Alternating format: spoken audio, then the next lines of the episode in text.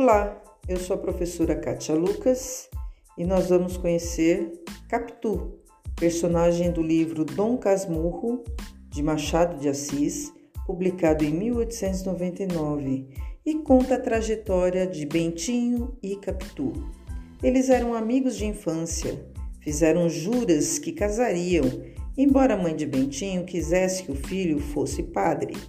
Bentinho foi para o seminário e conheceu Escobar, que viria a casar-se com Sancha, melhor amiga de Capitu. Sancha e Escobar tiveram uma filha. Capitu e Bentinho casaram-se e tiveram um filho que se chamava Ezequiel.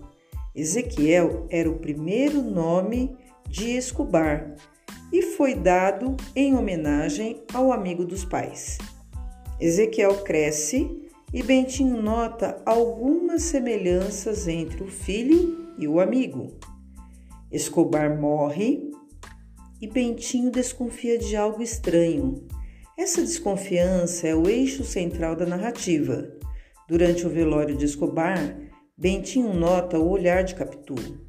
Os olhos de Capitu fitaram o defunto, quais os da viúva, sem o pranto nem as palavras desta mas grandes e abertos.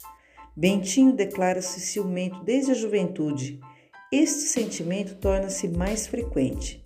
Somando-se às desconfianças gerada, geradas pela aparência de seu filho Ezequiel e seu amigo Escobar, mais a imagem de Capitu ao lado do caixão do amigo, Bentinho não consegue mais viver em harmonia familiar. A solução foi a separação. Capitu foi para a Suíça com Ezequiel. Bentinho continuou no Rio de Janeiro, mas viajava algumas vezes ao exterior não para encontrá-los, mas para disfarçar a separação perante a sociedade. Capitu e Bentinho nunca mais se encontraram. Ezequiel voltou a ver o pai depois que a mãe morreu. Voltou para a casa do pai.